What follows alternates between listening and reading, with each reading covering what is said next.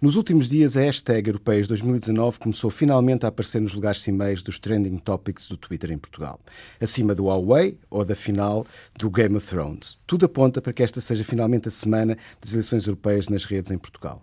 Nos últimos sete dias, a utilização da hashtag Europeias 2019 está mais associada a sentimentos positivos do que negativos em relação à eleição. E isso é bom.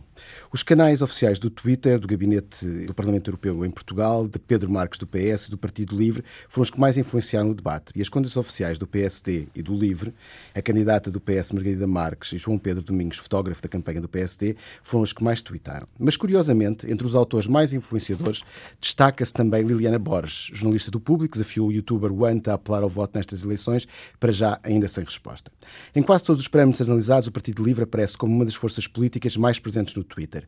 E Rui Tavares é o grande ganhador aí. Um dos resultados práticos, aqui o link mais vezes referenciado, é o programa do Livre. Foi partilhado muitas vezes na última semana. Se isso vai converter em votos, não sabemos, mas os links estão lá.